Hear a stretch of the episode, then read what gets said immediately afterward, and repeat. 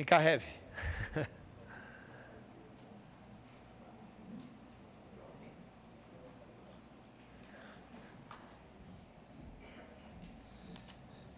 Esse amigo com a aparência de João Batista. Não, de dormir não.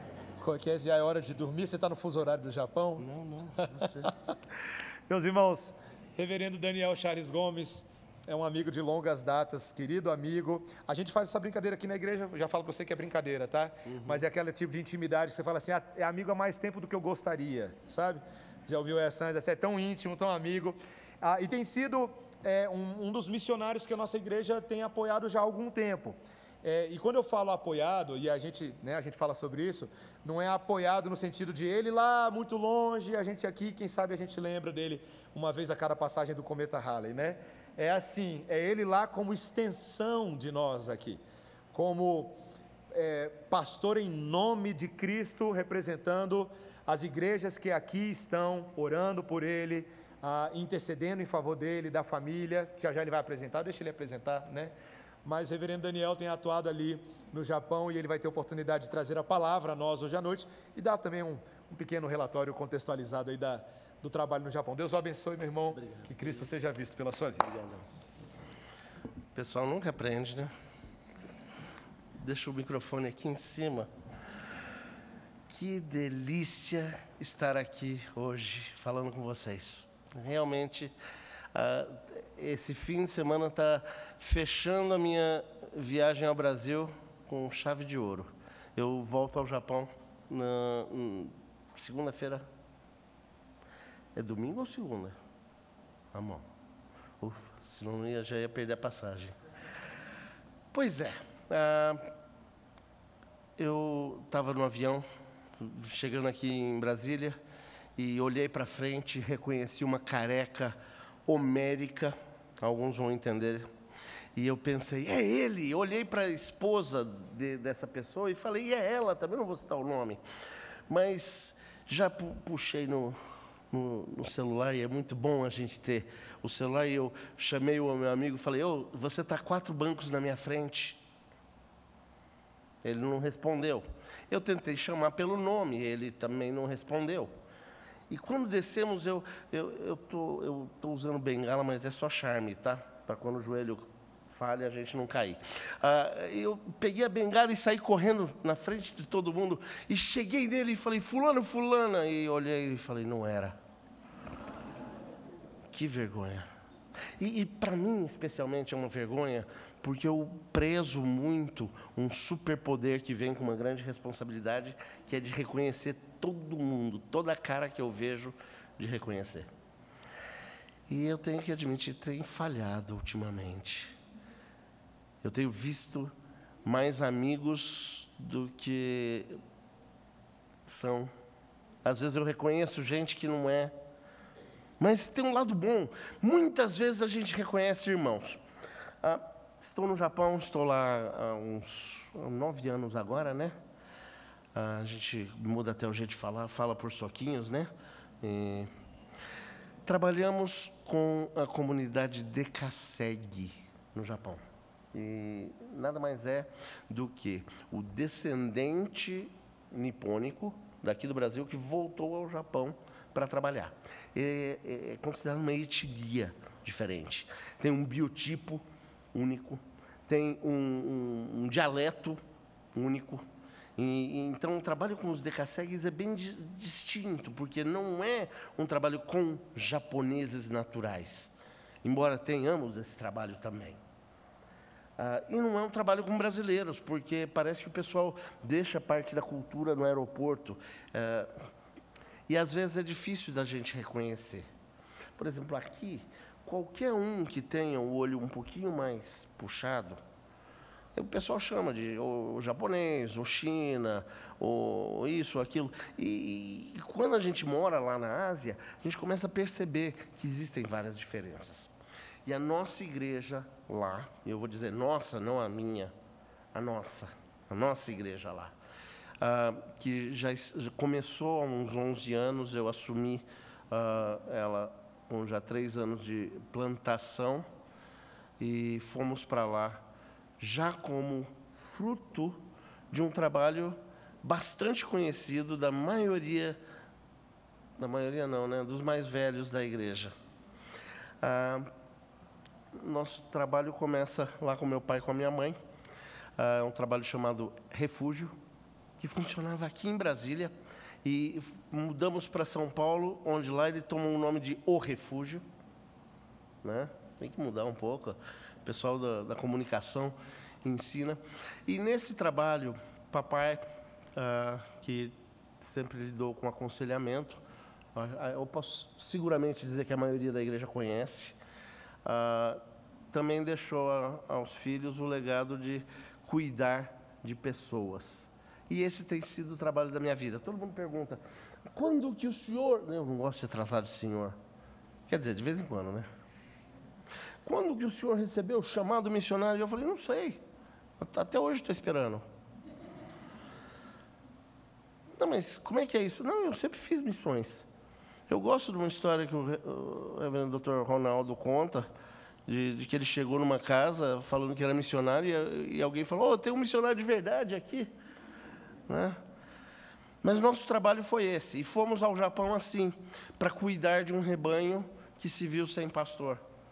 E cuidar também de um pastor que precisava de ajuda. Fomos para lá e acabamos ficando. Ah, nove anos agora. E, e, desde o começo, a Igreja Semear foi, foi a primeira, eu acho, que, uh, que falou: estamos juntos, vamos, vamos fazer junto. Uh, algumas famílias que eu olho aqui em volta e, e que nos asseguraram a, a parceria. Não é um missionário que ajuda, eu sinto parte daqui e é a nossa igreja lá no Japão. Tem o nome de Igreja Presbiteriana Cristo é Vida. E, e, tem lá um grupo, um grupo pequeno, mas um rebanho dos mais belos que eu tenho pastoreado. De verdade. Não, não só da beleza, mas eu estou dizendo de porte físico, de maturidade, de produção de frutos verdadeiros. Mas isso não vem sem bastante luta. E a razão dessa luta é que muitas vezes nós não temos reconhecido o que é o verdadeiro chamado missionário. E hoje em dia, muita gente fala muito sobre missões. Vou contar um segredo para vocês.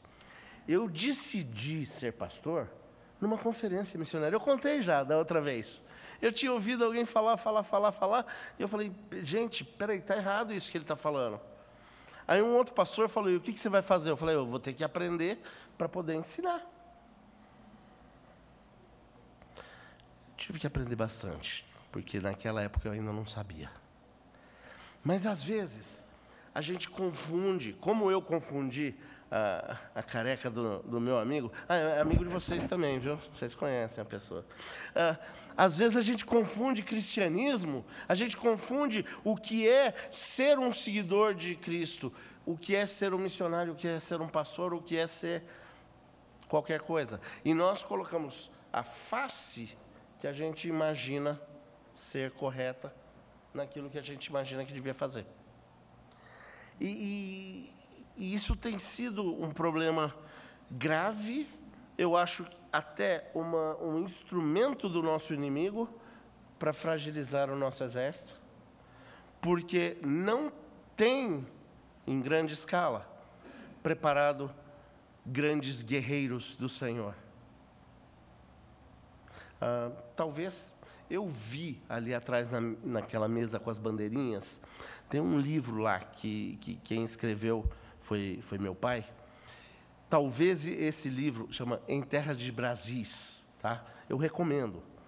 Para você quer começar com um pensamento missionário, pega esse livro. Meu pai Vadislau, ele geralmente é conhecido pelo aconselhamento e, e depois de estudar, eu comecei a descobrir que uh, ele manjava mais de missões do que a maioria das pessoas. O livro está lá atrás. Acho que vocês têm disponível aí. Mas eu queria tratar na Bíblia três textos que vão nos dar um norte, um, um rumo. E, e, e, um dos exemplos que eu aprendi que eu escutei, e escutei depois de velho, eu devia ter prestado atenção mais novo, foi a história de quando meu pai e minha mãe namoravam. Tá?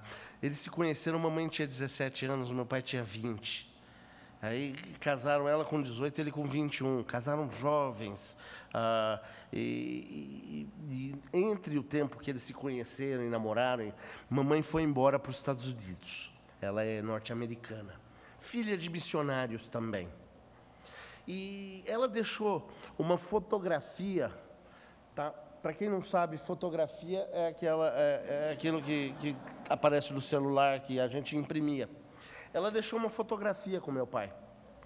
E nesse ano todo, um outro, uma outra coisa, a fotografia, se ela ficar exposta muito tempo, ela desaparece. A foto desapareceu. E meu pai esqueceu como é que era a cara da minha mãe. Eu conto essa história e vou contar sempre, porque é uma ilustração de quando nós primeiro conhecemos ao Senhor, nós tivemos uma revelação de quem Deus é, Aliás, a palavra revelação com fotografia, ela vem muito bem a calhar. Mas a gente esqueceu na nossa mente qual é a face de Cristo.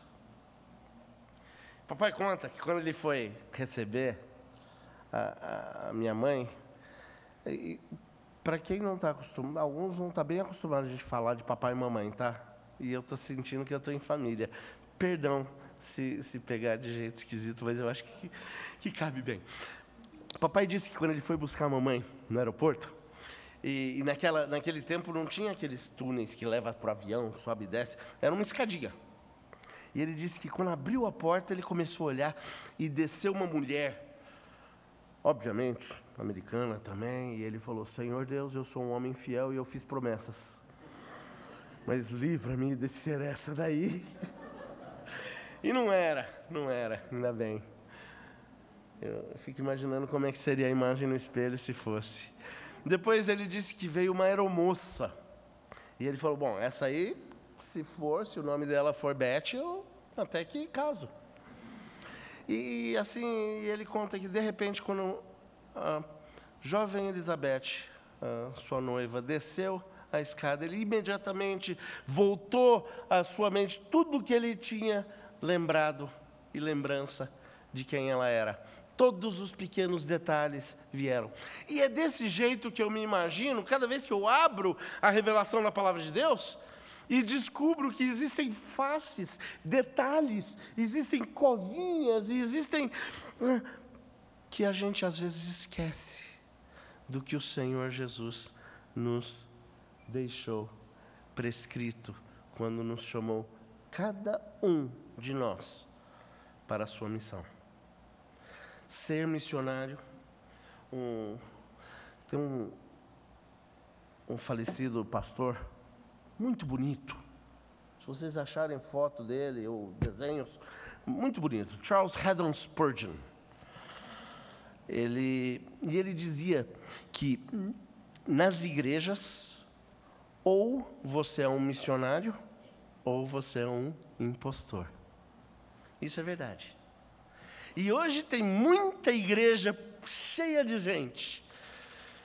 E às vezes a gente não tem reconhecido o que é ser missionário. Então, eu vou pedir para vocês manterem, quem tem mais de três dedos, se faltar depois eu te ajudo de um outro jeito. Mantém marcado na sua Bíblia Isaías 51. Aí eu imprimi o texto para ficar um pouquinho mais fácil para eu seguir a minha leitura, o tamanho da letra. Uh, Isaías 51, Mateus 16. E um texto bem interessante que fala a respeito do, do, do, do que deve acontecer quando ouvimos o chamado do Evangelho. Olha, Isaías 51, versículos, vamos começar do versículo 1 até o 3. Ouve-me, vós, os que procurais a justiça, os que buscais o Senhor, olhai para a rocha de que fostes cortados e para a caverna do poço que fostes cavados. Olhai para Abraão, vosso pai, e para Sara, que vos deu a luz, porque era ele único quando eu o chamei. O abençoei e o multipliquei. Porque o Senhor tem piedade de Sião, terá piedade de todos os lugares assolados dela. E fará o seu deserto como Éden, e a sua solidão como o jardim do Senhor. Regozijo e alegria se acharão nela, ações de graça e som de música.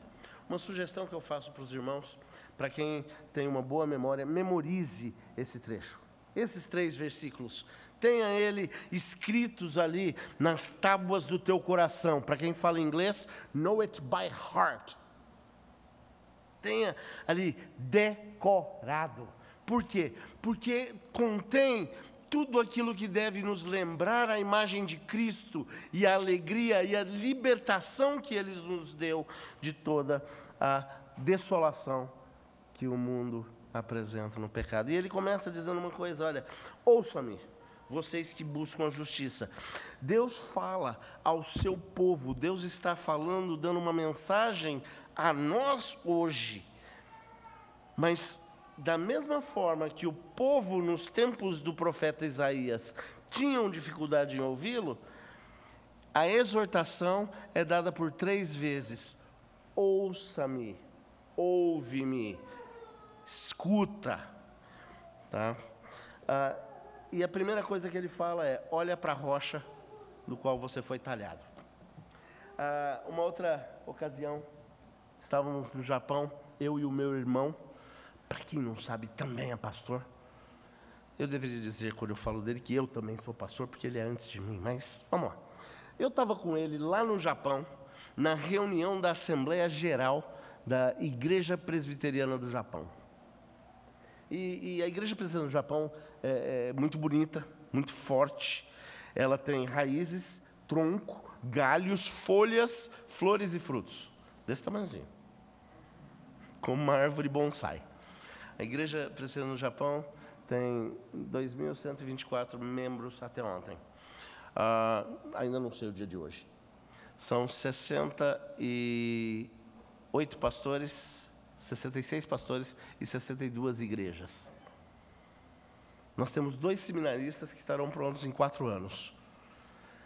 Mas é uma igreja. E estávamos lá nessa assembleia, temos um relacionamento muito bom com eles. Em novembro teremos uma outra oportunidade de estarmos lá. E chegou um senhor para a gente e falou: De onde que eu conheço? E eu, com, com ar de missionário, né? Cadê os missionários aqui? Tem, um ar que a gente põe, né? Eu falei: Não, senhor, eu não o conheço. Eu nunca esqueço de ninguém. E ele saiu triste, porque ele tinha me reconhecido. Depois eu estava falando com outro, uma outra pessoa e, e, ele chegou e falou, e falando em português, ele falou: Oh, vocês estão falando em português? Eu conheço vocês do Brasil. Eu fui missionário no Brasil. Falando desse jeito. E eu falei: Olha, o senhor pode ter sido missionário no Brasil, mas não. Eu não esqueço ninguém. E aí ele falou: Eu fui missionário em 1955. É que nem agora há pouco, eu encontrei um, um, Aí eu falei, nossa, você envelheceu bem. Ele falou, você também. Uh, e ele falou, mas você envelheceu muito. Uh, eu falei, senhor, eu, eu não tenho, eu não nasci em 55. 70 e poucos. Aí meu irmão começou a dar risada. E meu irmão falou, você deve estar pensando no meu avô que foi missionário no Brasil nos anos 50. Aí ele falou, ah! E falou o nome do meu avô, Douglas. E, e é interessante que meu avô se afastou do Senhor, se esqueceu a face de Cristo, e muito pouco tempo antes de falecer, encontrou com o Senhor de novo, ou foi encontrado por Ele, depois de muita luta, depois de muita desilusão. Mas a marca que ficou ali, o reconhecimento, quando a gente consegue olhar e entender que alguém tem pregado o mesmo evangelho, e não importam as feridas do caminho, não importam aqueles machucados que vêm, aqueles abusos, as prisões, as perdas que muitas vezes temos pelo Evangelho. Fomos talhados de uma mesma pedra, como Abraão. Não podemos nos esquecer que o nosso chamado missionário é o mesmo chamado que Abraão teve. Quando ele teve a mudança de nome, quando ele foi chamado à obediência ao Senhor, quando ele falou: sai daqui, vai para um lugar onde eu vou te mostrar. Olha para a rocha de onde você foi talhado. E quando olhamos para a rocha, nós entendemos que aquela mesma rocha talhada, ela depois ela é, é apresentada por Pedro como a rocha que foi excluída por outros. O nosso chamado missionário é um chamado solitário. Nós não devemos nos perder. E olha, eu gosto muito da forma que eu sou tratado quando me conhecem como um missionário. Mas é, eu, isso aí é o de menos. Eu ainda sou aquela mesma pessoa que dava dor de cabeça. As dores de cabeça são diferentes, né? Já foi pior. A gente vai deixando para trás aquilo que é velho. Mas nós vamos nos tornando mais como a figura de Cristo. E o profeta nos chama para acordar, para ouvir e para compreender quem nós somos. E aí ele dá uma, uma segurança para nós de que fomos chamados para que o nosso deserto seja feita, feito como um jardim do Senhor. O próximo texto que vem à mente, e eu. Perdão. Eu serei breve. Mas o próximo texto que vem à mente é o de Mateus 16. Por quê? Porque tá bom, a gente descobre que fomos chamados, ouviu o chamado, tinha uma canção que cantávamos nas conferências. Alguém um dia ouviu o chamado. Conhece? Bonito, né? Quando eu, quando eu escuto, eu já quero me levantar e pôr a mão no peito.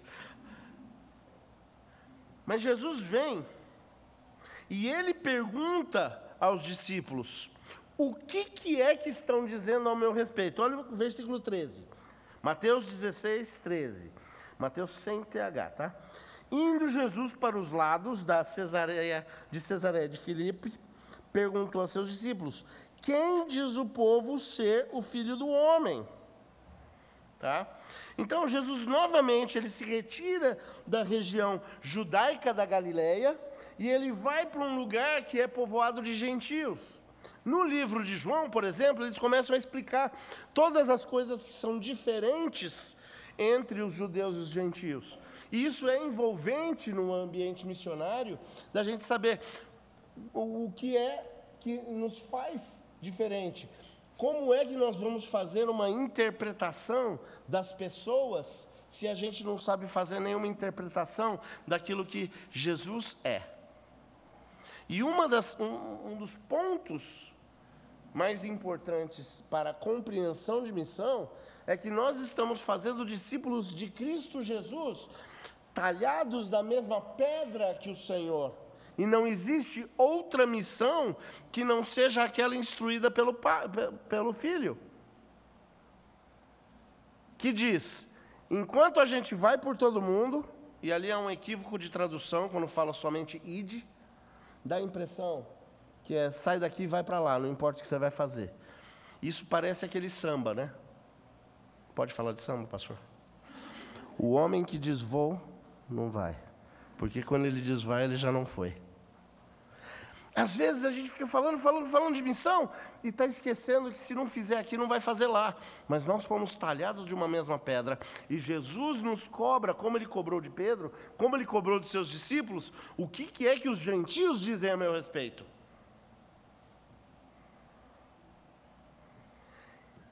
E ele não fez essa pergunta como uma crise existencial de ah, quem sou eu? Onde estou? Não.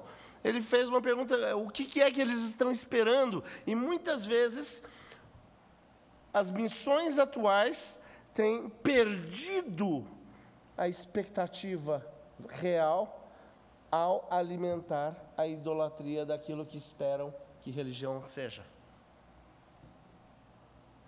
Um exemplo disso. Há um movimento na América do Norte que diz que existem pessoas que estão prontas para ir a uma igreja. Então, a igreja deve ah, amenizar as arestas e facilitar para que esse povo que está buscando um campo se sinta em casa quando chegarem aqui. Então, troca o evangelho por um esquema de como que pode cumprimentar na porta, o que é muito bom, é muito importante. Mas tem que ser um pouco mais do que isso, tem que ser verdadeiro. E tem que proteger a porta também. A ovelha é uma, a, a, a igreja é um aprisco de ovelhas. É um lugar onde precisa de irmãos muito fortes e jiu-jiteiros para proteger as irmãs. E alguns irmãos que vão precisar de irmãs para protegê-los. Mas as missões são aí a, a, a presença da personalidade e a identificação da face de Cristo em cada um de nós. Mas para isso é necessário que tenhamos esse encontro onde Jesus pergunta o que é que estão dizendo a nosso respeito. E aí, ouviu um sininho? É o primeiro, o próximo abre um buraco. O próximo texto que eu queria que vocês olhassem, para ter bem certo, é de Romanos 12. Olha o versículo 1. E esse texto, ah, eu tenho visto, ouvido boas exposições dele, boas, ah, ah, boas aplicações de algo que foi dito por Paulo de uma forma mais forte, mas essa mudança precisa acontecer. E eu espero, pastor, que essa mudança aconteça hoje, mas não seja um evento único. Porque eu sei que ela vem acontecendo ao longo desses anos todos, onde a igreja celebra a sua identidade em Cristo e onde a igreja se multiplica. Rogo-vos, pois, irmãos, pelas misericórdias de Deus, que apresenteis o vosso corpo por sacrifício vivo, santo e agradável a Deus, que é o vosso culto racional. Tem algumas coisas que eu, é, é como chover onde está molhado. Hoje nós tivemos uma leve chuva. E eu sei que esse dia é muito perigoso da cidade de Brasília, porque pega a borracha que vem acumulando por seis meses de seca e, de repente, nessa primeira chuva, vira sabão. E aí comecei a tomar um pouco mais de cuidado. Eu não quero chover no molhado mas algumas coisas precisam ser vistas. Primeiro que existem duas palavras ah, na koiné, koiné o grego antigo, que são usadas para corpo. Soma e sarkis. E, e às vezes, quando são traduzidas para diversas línguas, elas são traduzidas simplesmente como corpo.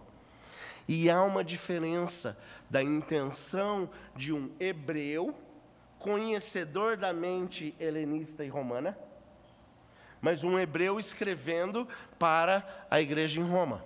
E quando ele fala sobre o corpo aqui,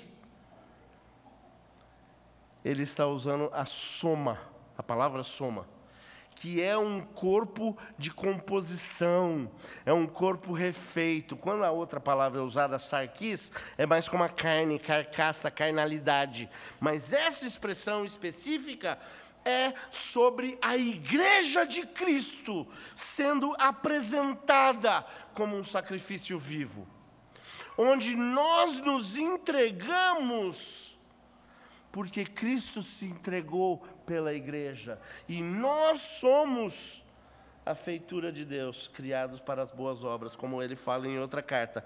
Mas aí ele diz: esse culto santo, e agradável a Deus. Esse culto racional é a apresentação do nosso corpo. Recentemente estava falando com uma pessoa que tem se desviado sistematicamente do evangelho e ele falou: "Qual que é o meu problema?" E eu falei: "O seu problema é que você não está levantando pedras no altar do Senhor." Você está tomando decisões e achando que as decisões somente afetam a sua vida. E não vê que quando você nasceu, você foi entregue ao Senhor para o uso fruto da igreja. E a aliança que uma criança ah, que, uh, usufrui é reconhecida ali na hora do batismo, mas essa aliança é o, tra- o trazer a mente para quando ele transformar a identidade de alguém que não conhece Cristo, mas agora conhece e é apresentado como corpo. Ah, então, o padrão que, que Paulo começa com essas cartas é- e, e tem uma exortação de vida. Ele é uma exortação para quando nós quisermos reconhecer exatamente onde começam as missões. Fiz uma lista aqui de, de todas as misericórdias que Paulo explicou. Paulo fala sobre a justificação da culpa e a penalidade do pecado. Paulo fala sobre adoção em Jesus e identidade com Cristo. Paulo fala sobre estarmos sobre a graça e não sobre a lei. Paulo fala sobre o Espírito Santo vivendo dentro de nós, sobre uma garantia nessa posição que nós temos. Mas ele fala sobre uma confiança na fidelidade de Deus. E aí ele diz: nessa fidelidade, você pode apresentar o seu corpo. O chamado missionário, se Deus disser, ouça o chamado, é esse: apresente o seu corpo. Como? Porque deve é. Fidelidade. Cumpra o seu trabalho. Não é uma luz que vem brilhando e de repente fala: oh, você vai ser um missionário. Esse é o outro. Esse entra pela janela. Esse é, é, precisa ser muito bem isolado. Mas o chamado missionário é aquele que você fala: o Senhor transformou o meu viver, eu quero fazer isso onde quer que seja. E tudo bem, daqui a pouco eu vou fazer um apelo para quem quer- quiser ir no Japão. Tem necessidade.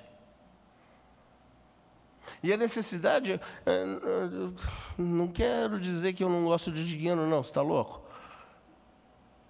Mas a necessidade, o dinheiro é de Deus. A necessidade é de parceria de alma, é a entrega e a presença de corpos vivos, que são as pedras da qual nós fomos talhados, como o Senhor disse a Isaías. Um sacrifício vivo, santo e agradável a Deus. Olha, é um sacrifício vivo porque ele é levado ao altar. Não é sacrifício daqueles de, ah, eu vou parar de tomar leite condensado por um ano e vou mandar o dinheiro da latinha do leite moça para missões. Já fizeram isso, graças a Deus. Eu consegui comprar duas latinhas lá. É sacrifício porque ele é levado ao altar. É sacrifício porque ele permanece vivo no altar. Ele não morre. Você não perde a sua vida por apresentá-la a Jesus. Ele mesmo disse que se você entregar a sua vida, você vai ganhar. Mas se você tentar salvaguardar, você vai perder. Tem gente que fala que isso é contra arma. Não, é alma, tá? De que vale um homem ganhar o mundo e perder a sua alma. Esse é um serviço a Deus. Esse é o primeiro passo de missões. Calma que não são três pontos, tá? Olha um pouquinho mais à frente agora do versículo 4 até o 6 de Isaías 51. Porque o chamado missionário e o chamado da salvação, eles são eternos. Atendei-me, povo meu, e escutai-me, ó, segunda vez que ele fala do escutai-me. Nação minha, porque de mim sairá a lei, e estabelecerei o meu direito como luz dos povos. Perto está a minha justiça. Aparece a minha alma, a minha salvação, e os meus braços dominarão os povos. As terras é, as terras do mar me aguardam e no meu braço esperam. Levantai os olhos para os céus e olhai para as terras embaixo, porque os céus desaparecerão como a fumaça e a terra envelhecerá como um vestido, e os seus moradores morrerão como mosquitos. Mas a minha salvação durará para sempre, e a minha justiça não será anulada. Queridos, não é que nem aquela poesiazinha engraçada que fala que o amor seja eterno enquanto dure. Ah, e não venha outro engraçadinho sertanejo falar que dure para sempre, que essa aí já é composição espúria.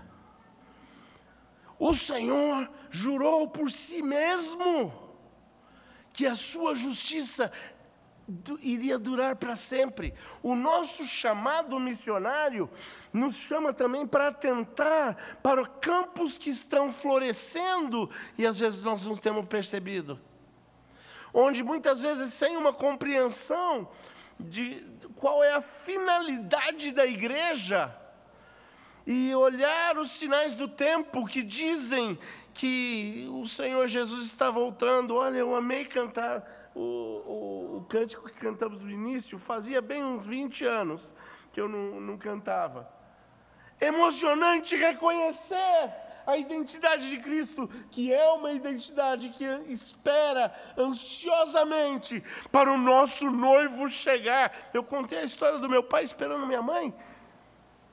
E quanto mais o Senhor esperando Israel, nós voltarmos para Ele.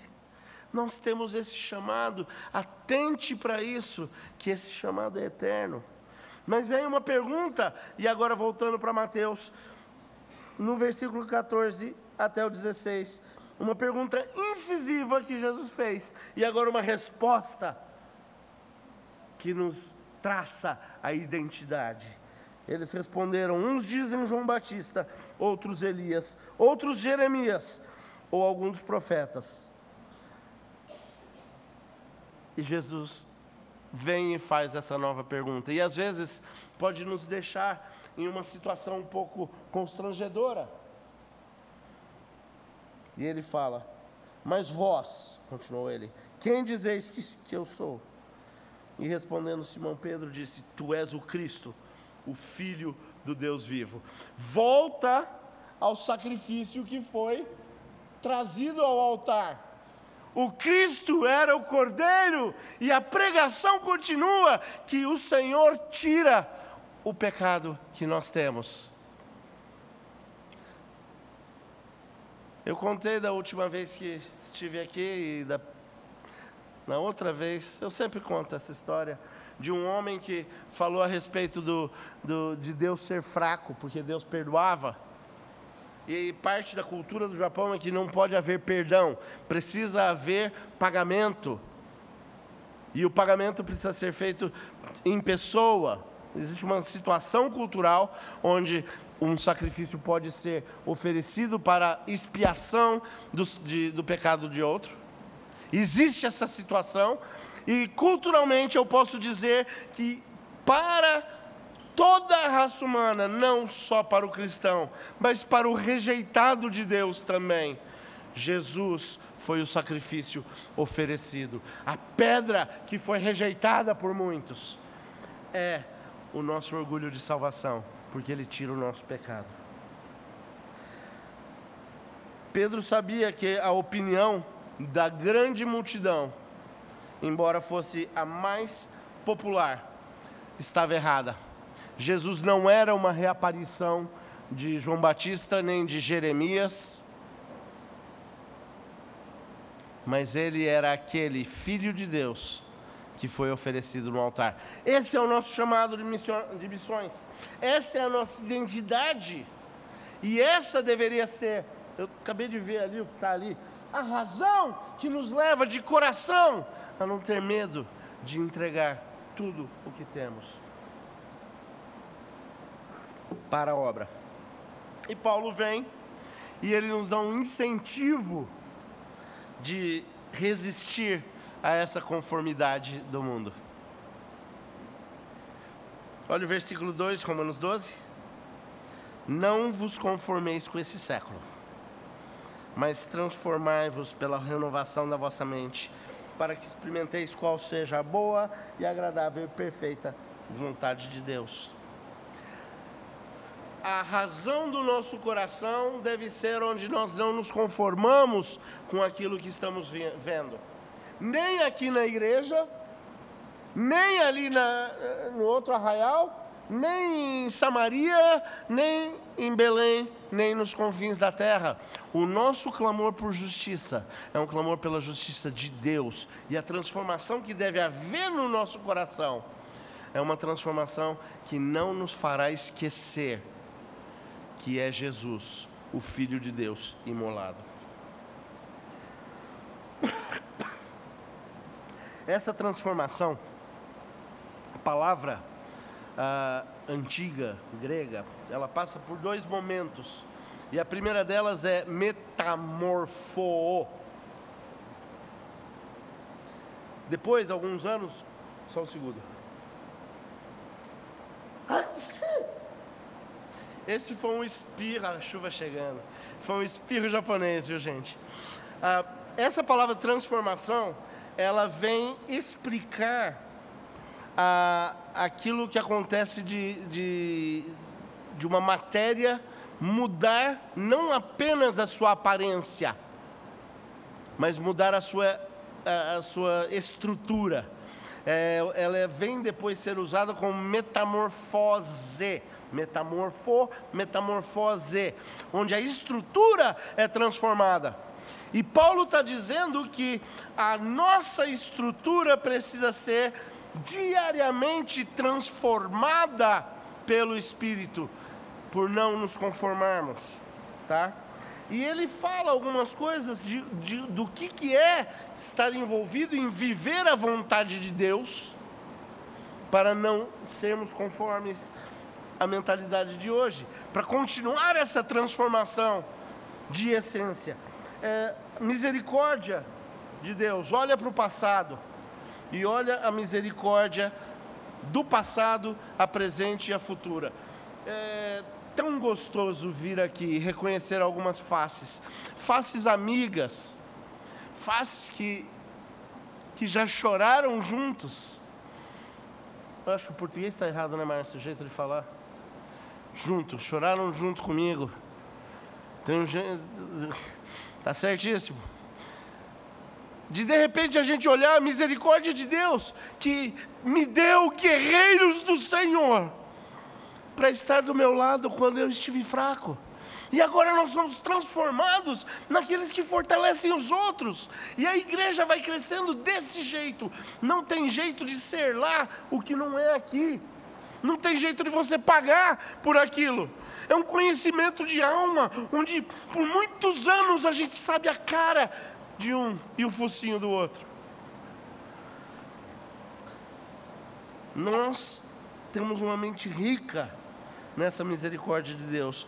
Ele é um ato de adoração inteligente também. O culto racional ao Senhor, a entrega dos nossos corpos, é uma forma de é a única forma de adoração ao Senhor que ela pode envolver com tudo aquilo que a gente mais ama. Graças a Deus muitas pessoas sabem cantar. Mas muitas vezes a igreja tem escolhido adorar somente por canções.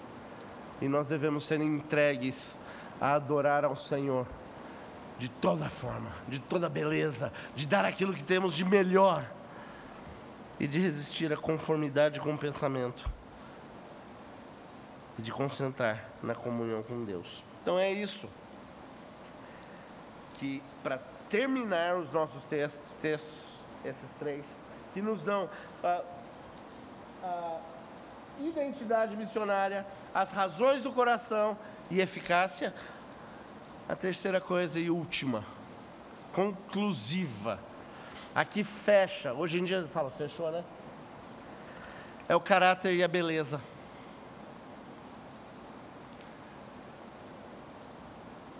Como o, o marido que envelheceu bem, olha para a esposa que envelhece bem também. E ele ama mais por causa da história que teve. Foi engraçado uma coisa hoje. Teve uma pessoa que virou e falou assim para mim: Porque você era o cara mais barra pesada que tinha. Eu falei, cara, eu fiquei pior ainda. mas ainda casado com a, minha mulher, ainda no mesmo evangelho, pregando a mesma igreja, firme nas promessas do Senhor, igual bambu enfiado na areia. Outro dia alguém perguntou: o senhor está bem? Eu falei: não estou. Mas eu confio que vou ficar. O Senhor se entregou por garantia, e a minha vida não resume nessa festa aqui. A minha vida é essa festa pela festa que vai ser depois. Olha o versículo 7 e 8 de Isaías. Ouve-me, terceiro chamado, ouve-me. Vós que conheceis a justiça, vós, povo em cujo coração está a minha lei. Não temais o opróbrio dos homens, nem vos turbeis por causa das suas injúrias, porque a traça os roerá como um vestido, e o bicho os comerá como a lã. Mas a minha justiça durará para sempre, e a minha salvação para todas as gerações. Se eu quiser fazer um apelo para vocês, na, na época que eu era criança, é, vocês vão saber. Tinha uma propaganda dizendo assim: o homem é eterno quando a sua obra permanece. Lembra disso? Não. O homem é eterno quando o Senhor Jesus, que é eterno, se entrega por ele. Mas ele não chama só de uma cruz, ele não chama de um túmulo ele chama de um monte. E ele nos indica para uma coisa que é eterna, de enquanto estamos nesse mundo, indo por todo mundo, que façamos discípulos, que a gente traga para a igreja, batizando em nome do Pai, do Filho e do Espírito Santo, ensinando a guardar tudo aquilo que ele nos ordenou. Não tenha medo, seremos eternos, porque Cristo é eterno tive um drama muito pesado de querer voltar para o Brasil e, e ir para lá. Meu pai estava doente e eu falava, eu quero ficar aqui. E uma pessoa, que, gente, eu tenho uma história de amor com essa pessoa. Sabe, aquele amor Mabel. Às vezes dá vontade de amassar em vez de amar. Ele virou para mim e falou: Daniel, seu pai vai ficar muito mais tranquilo vendo você cumprir o seu chamado longe do que aqui. E eu tive que falar, é verdade. E quando eu falei isso para meu pai, meu pai falou: Daniel, nós vamos ter eternidade para estar junto. E está aí. Parece uma bateria da Duracell. Ela continua, continua, continua. E a gente vai de fé em fé, sendo fortalecido pelo Senhor que é eterno. É uma promessa. Nós precisamos temer a Deus. Tem gente que fala: peraí, deixa eu enterrar meu pai primeiro. Ah, se eu tivesse numa outra igreja, eu ia falar: está amarrado. Outros falam: não, eu tenho um problema que eu, eu preciso, eu não posso vender minha casa. O jovem rico também não podia vender a casa. Ah, mas eu não. Queridos, não tenham medo de homens. Se você ouviu a voz do Senhor, segue, porque não é o inimigo que te chama.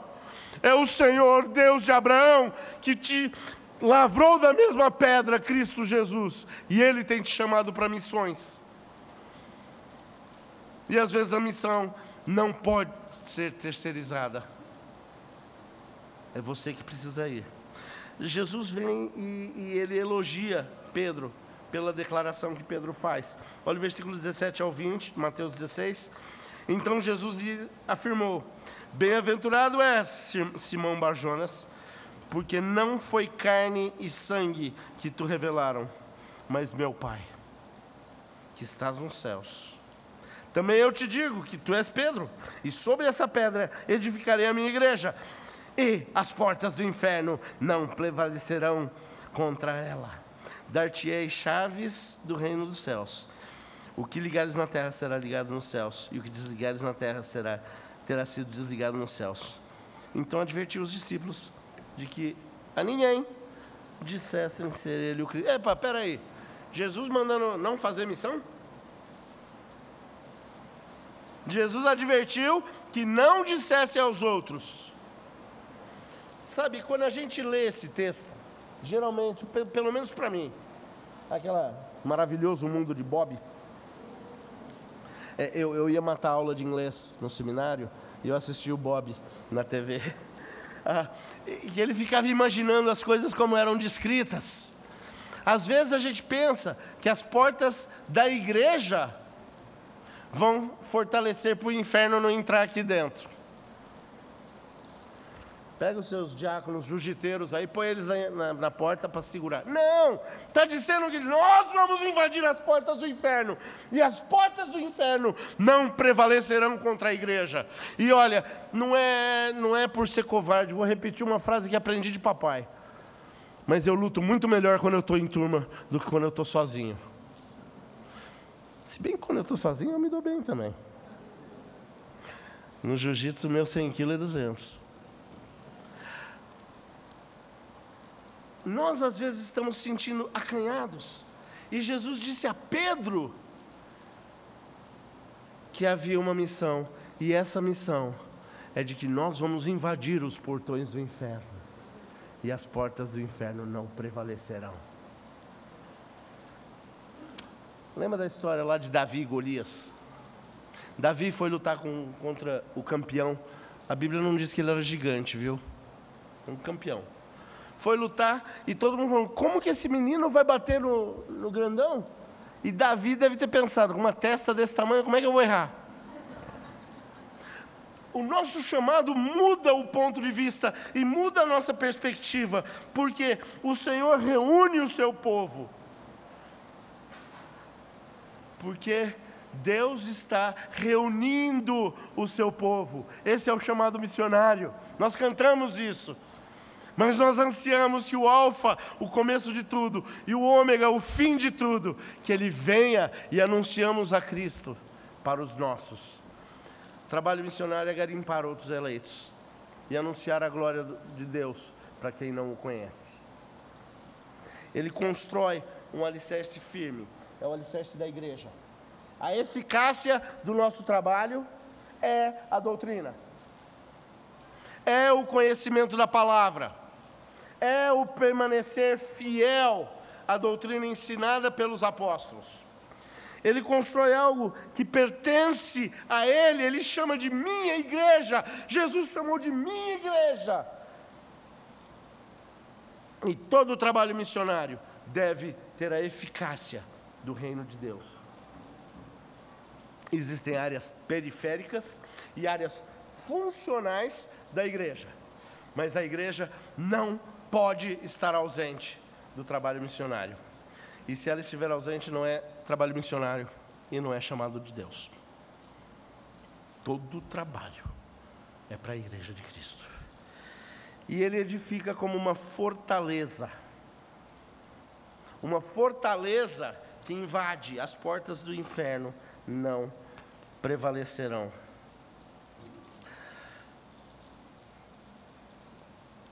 Senhor disse aos seus discípulos que não contassem para ninguém quem ele era, e Jesus estava satisfeito.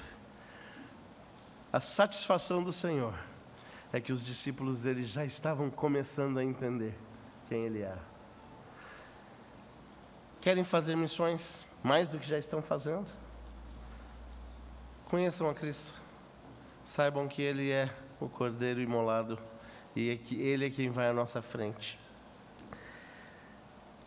Ah, não se pode separar. Na maioria das Bíblias, Romanos 12, tá 1 e 2, aí tem a letrinha. Essa le- letrinha aí, pode, pode pôr, pode riscar e põe assim, Doutor Daniel, PhD, autorizou riscar. Não pode ter essa separação, porque o 3 faz parte. No versículo 3 ele diz: Por quê? Ele nos dá a razão. Qual que é a razão do nosso chamado missionário? Por que, pastor Mateus, você foi chamado como um pastor missionário? E a gente tem feito, a gente está errando as horas de chegar lá no Nepal junto. Mas somos parceiros.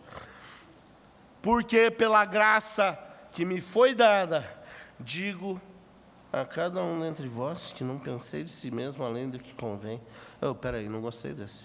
Antes pense com, ah, com moderação, segundo a medida da fé que Deus repartiu a cada um. Hoje em dia, a igreja, esse mundo da cristandade está sempre fazendo comparação. E, e, acontece nas melhores famílias, tá? A comparação é: que tamanho que é a tua igreja, pastor? Que tamanho? Ah, não, minha igreja é pequena, mas ela dá, bastante dízimo. Nós temos 143 missionários. Nossa, vocês conseguem pagar lá, mas não conseguem fazer aqui? Não, essa comparação, ela é errada. Paulo diz que a renovação da nossa mente, Paulo diz que ouvir ao Senhor e ter o nosso corpo apresentado vai imediatamente fornecer a compreensão que, pela graça que nos foi dada, ninguém pense de si além do que convém. Ah, quando eu era adolescente, eu várias vezes cuidei dos filhos dos amigos dos meus pais. E, não, não vou contar a história do pastor nem do Lucas, não. Calma. É de outro. Mas tinha um menininho que um, eu cuidava dele e um dia ele chegou na sala e ele fez assim, tirou a camisa, tentou rasgar, mas não conseguiu. E ele falou: Eu sou o homem mais forte. E o pai dele chamou e falou: Meu bem, você pesa 10 quilos. Não fala desse jeito, porque fica estranho. Aí ele subiu e falou: Eu sou o cara mais fraco do mundo, olha meu braço. E puxava o braço para baixo assim. Às vezes a gente oscila em eu sou o máximo, eu sou o mínimo. Eu sou o príncipe Adam, eu sou o He-Man. Não, que ninguém pense de si mais do que convém. Não pense de si que você é muito e não pense de si que você é tão pouco. Você foi chamado por Cristo e não pela sua habilidade. Você foi chamado porque Cristo se entregou como salvação para você. E agora você foi chamado por Cristo para pensar sobre o seu corpo com moderação, segundo a medida da fé que Deus repartiu para cada um. A identidade missionária é a composição de um corpo saudável. É saber reconhecer aquilo que nos faz fortes e saber reconhecer aquilo que nos enfraquece também. E naquele momento onde nós somos enfraquecidos, que tenhamos o corpo de Cristo para nos lembrar todos nós somos corpo e todos nós recebemos o chamado. É isso que a gente prega lá no Japão. Tenho tido a, a honra de viajar para outros lugares também, pregando esse evangelho. Vocês têm feito parte da vida de uma igreja toda. Nossa igreja conhece vocês. E alguns de vocês conhecem a nossa igreja. Porque a gente reconhece a imagem de Cristo. Não só na cara da gente, mas no alcance do nosso braço, na defesa do Evangelho, no amor do nosso coração. E é isso que eu, quando o pastor Mateus me pediu para falar sobre o chamado missionário, eu falei, eu vou preparar com carinho preparei essa mensagem, essa exposição, carinhosamente para vocês, na esperança de conseguir recrutar alguns para ir lá para o Japão com a gente. Se não for Japão, pode ser ali no Nepal, às vezes tem Nova Zelândia também, agora eu vou ter outros lugares. A gente vai junto. Tem aqui no Brasil também, pode me chamar que eu vou. E é isso, pastor. Que Deus abençoe esse nosso rebanho esse rebanho de Cristo.